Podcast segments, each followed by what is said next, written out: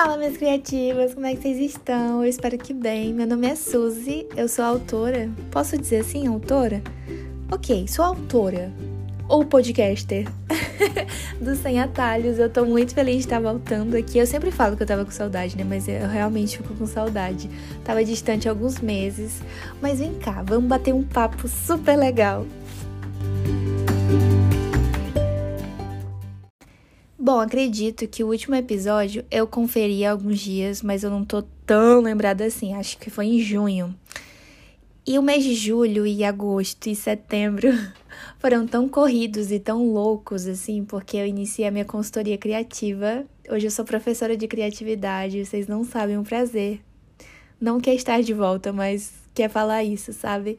Foi um sonho que eu tava planejando assim há alguns meses e na verdade, no início do ano eu tava bem, bem perdida quanto ao que fazer depois que eu saí do meu último emprego. E eu sabia que eu queria trabalhar com a internet, que eu queria dar consultoria, mas eu não sabia o que falar, sobre o que falar. E foi olhando para mim, olhando para minha vida, para minha história, para tantas coisas que eu sou apaixonada, que eu descobri que sim, era a criatividade. E em julho eu trabalhei para estruturar tudo, toda a consultoria. Início de agosto eu lancei um desafio, três dias de. Gente, deixa eu, deixa eu lembrar, pera. Eu esqueci o nome do negócio. Vocês acreditam que eu esqueci o nome do negócio? Mas eram três dias de aula sobre criatividade. Oficina, oficina criativa. A oficina criativa veio antes da jornada, que é a minha consultoria e assim, foi bem corrido, junto com o aniversário do Eric, meu esposo, junto com o aniversário de casamento, e veio agosto e as alunas, e três palestras que eu fiquei imensamente feliz de fazer sobre criatividade também. Chegamos em setembro, veio meu aniversário, veio tantas outras coisas. E foi assim uma porção de coisas que tornou tudo mais corrido e o tempo ficou reduzido para vir aqui conversar com vocês e parar para escrever um episódio, porque eu escrevo todos os episódios depois que eu gravo, né? Mas eu senti que eu precisava voltar, sabe? A gente sempre conversa sobre alguns assuntos, né? Principalmente sobre cobrança, perfeccionismo, enfim. E os stories eu acredito que não sejam suficientes para falar o que eu acho sobre o assunto, né? Sobre cobranças e perfeccionismos e tantas outras coisas que acabam bloqueando a nossa criatividade ou nos impedindo de alcançar o nosso propósito, né? E perante tantas experiências e conversas com vocês sobre o assunto, eu pensei, cara, isso tem que ficar gravado no podcast para que elas acessem, para que elas compartilhem essa conversa com outras pessoas que porventura estão passando por esse momento. E cá estamos nós. Depois de toda a minha explicação, estava devendo essa explicação para vocês do meu sumiço e desse rolo de coisas que aconteceram nos bastidores, né? E não só nos bastidores, mas no palco também. E é isso, gente. É. É só isso mesmo. Bora para mais um episódio? É isso que vocês querem, né? Então é isso que vocês terão. Bom, vocês já sabem o nome do episódio, mas eu quero falar o motivo de ter escolhido ele. A maioria dos temas que eu trago aqui são sobre experiências que eu já vivi e há alguns dias, enquanto eu me preparava para dormir, eu estava escovando os dentes e fazendo meu skincare, eu vi que o Eric, meu esposo, ele assistia anime. E ele é muito fã de anime. Para quem não sabe o que é anime, como eu também não sabia, são desenhos japoneses. E eu lembro que eu falei brincando com ele, né? Ah, tu já vai assistir essas besteiras? E ele falou: Amor, tudo que eu gosto de assistir ou jogar, tu diz que é perda de tempo, que é besteira. E aí eu parei e eu fiquei refletindo naquela frase e eu pensei que ele tinha razão, né? Concluí que ele tinha razão. Mas não é sobre jogos ou animes, e sim por eu achar que tudo que não está relacionado à produtividade ou trabalho é tempo gasto desnecessariamente. Eu já tinha conversado sobre isso, só que eu nunca busquei um motivo disso acontecer. Eu já tô ciente que eu sou assim e eu tenho trabalhado nisso há muito tempo. Mas dessa vez foi diferente, eu refleti de um jeito diferente, sabe? E como eu já falei em alguns episódios, todos nós possuímos crenças que nem sempre são verdadeiras sobre amor, sobre trabalho, sobre dinheiro e sobre tantas outras coisas. A nossa criação reflete totalmente na nossa vida e os nossos comportamentos são a maior prova disso. Foi principalmente com meu pai que eu aprendi a sempre estar produzindo. O meu pai é um homem muito trabalhador e esforçado e ele sempre se preocupou em não deixar nada faltar para nós. Toda lembrança que eu tenho dele na minha infância e adolescência é trabalhando. E eu acredito que os meus irmãos também como taxista, viajando ao trabalho, vendendo mercadoria na marcenaria. Hoje eu entendo o quanto ele lutou por cada um de nós, mas ao mesmo tempo que ele trabalhou demais, ele aproveitou de menos ou de quase zero. E por sempre ter que priorizar o trabalho, ou por achar que precisava priorizar o trabalho, tudo que era relacionado a lazer ou descanso se tornou bobagem ou perda de tempo para ele. E de quem vocês acham que eu lembrei quando Eric falou sobre eu achar que todo jogo e anime eram bobagem? Sim, da minha figura de referência sobre trabalho e produtividade. Hoje, sendo adulta e trabalhando, e errando por trabalhar às vezes em excesso, eu entendo o quanto isso pode ser tóxico para mim e para as pessoas que estão ao meu redor. Mas o que, que é produtividade tóxica? Produtividade tóxica é uma mentalidade que se manifesta como se fosse uma necessidade de nunca parar de produzir. É como se a pessoa tivesse a sensação de que não pode parar de descansar ou desfrutar de algum momento de inatividade. Não necessariamente um lazer, mas se permitir não fazer nada. E quando você se permite, entre aspas, se sente culpada porque está descansando e acaba não aproveitando esse momento como deveria. E até pode fazer o que eu fiz muitas vezes, achar que o outro também deveria estar produzindo. E aí nós entramos numa armadilha chamada se eu não produzo, eu não tenho valor. Eu queria chegar aqui no podcast e falar para vocês que eu mudei completamente, eu não faço mais isso, mas eu estaria mentindo. Eu confesso que às vezes eu ainda faço, às vezes eu ainda quero produzir em excesso.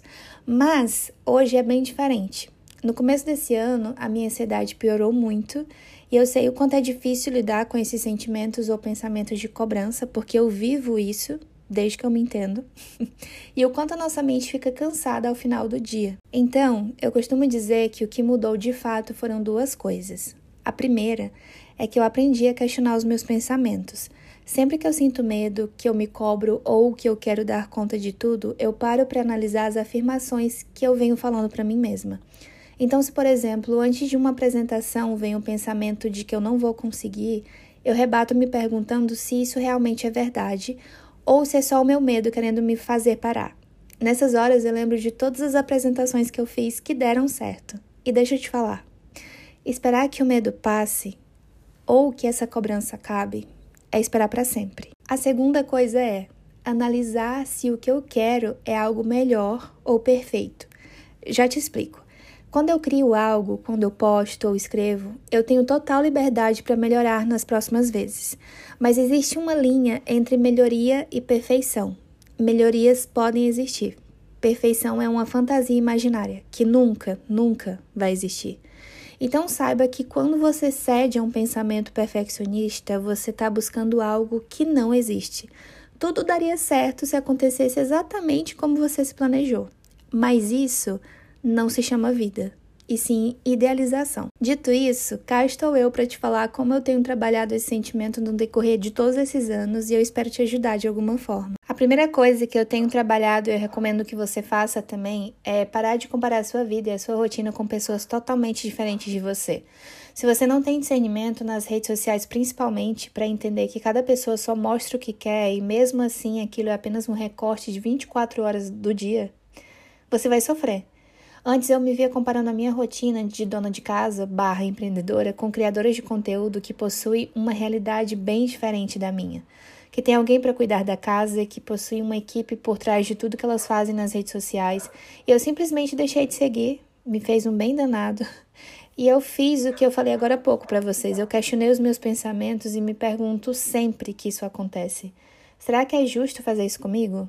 E eu te pergunto: será que é justo fazer isso com você? Você já sabe a resposta, né? Não. Talvez vocês estejam ouvindo barulho de cachorros. Tá bem alto aqui na minha rua, em frente ao lugar que eu moro. Mas enfim, vamos continuar finjam que é um fundo musical, certo? A segunda coisa é que eu passei a me organizar melhor e definir as prioridades dos próximos dias. Se durante a semana eu tenho muita coisa do trabalho para dar conta, eu sei que é nisso que eu vou focar. Por mais que eu sofra vendo a casa bagunçada. Antes era quase que impossível eu começar a trabalhar e a casa tá uma bagunça. Mas a gente precisa priorizar aquilo que realmente é prioridade. Se o meu trabalho é prioridade, é dele que vem o meu ganha-pão é com ele que eu pago os meus boletos, eu entendo que a casa pode esperar.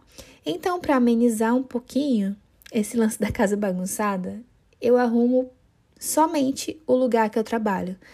Nesse momento, estou no meu quarto, que está servindo de escritório por conta de um piso da minha casa que levantou, que era no meu escritório. Mas eu limpo esse ambiente, sento aqui, trabalho, ok, fecho a porta e é como se não existisse mais nenhum outro ambiente, as coisas estão lá fora. Mas se durante a semana eu percebo que tem menos coisa do trabalho, eu vou focar nas coisas que estão pendentes em casa. E terão momentos que você não vai ter saco para nenhum dos dois, nem para tua casa, nem para o teu trabalho. Isso acontece hora ou outra aqui, que eu não tô com saco nem para arrumar a casa, nem para ficar em frente ao computador, que eu tô muito cansada e a minha mente tá bem desgastada, né? Então eu recomendo que você descanse, que você saia para, não sei, uma caminhada, que você vá lavar o seu cabelo, faz um skincare, faz a unha, porque eu te garanto que bater cabeça só vai piorar o negócio. E a terceira e última coisa Existem bem mais coisas que devem ser trabalhadas, mas eu prefiro focar em três para que o podcast não fique com 50 minutos. mas a terceira coisa que eu tenho trabalhado é o fato de que eu não sou uma máquina, portanto eu não devo me comportar como uma. Você não é um robô. Mas por que que você muitas vezes age como se fosse? Se até as máquinas e os robôs dão problema quando são forçados a trabalhar mais do que podem, quem dirá você, ser humano? querida pessoa. Eu recomendo que, por base de minhas experiências, por coisas que eu já passei, que você não espere adoecer por conta da cobrança excessiva, nem por fazer mais do que você pode fazer. Eu espero ter lançado uma sementinha no teu coração para que ela possa germinar, te fazendo refletir sobre quais têm sido as suas atitudes hoje. Se você está produzindo demais, se você está fazendo algo em excesso, se você está desgastando a sua mente ou vivendo como uma máquina ou idealizando um futuro ou até um presente, com grandes expectativas que muitas vezes não existem e nem podem existir porque estão no ideal, naquilo que é perfeito. Que você não perca momentos, que você construa memórias ao invés de construir tantas outras coisas que nem são tão importantes assim.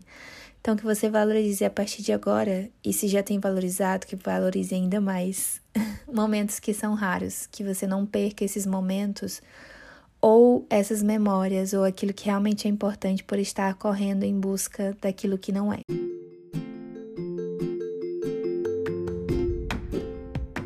Chegamos ao final de mais um episódio, lembrando que o Sem Atalhos possui uma plataforma chamada Apoie-se, onde você pode contribuir financeiramente para o crescimento desse projeto. Com a sua contribuição, comprarei fones e microfones anti-ruídos, o que vai me impedir de ser atrapalhado por um cachorro latindo na minha rua, que no caso está até agora. Acredito que vocês não estão ouvindo, mas eu estou.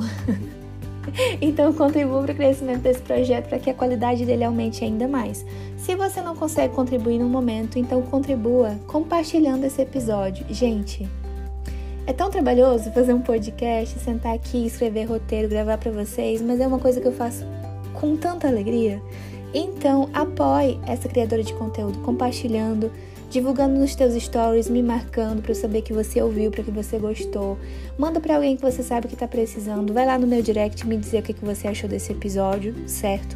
Mas não deixe de contribuir. Seja lá no Apoie, seja compartilhando essa ideia, tá bom? Eu espero que a tua semana seja muito abençoada, que você fique bem e que a gente se encontre logo mais em outro episódio do Sem Atalhos. Um beijo, tchau!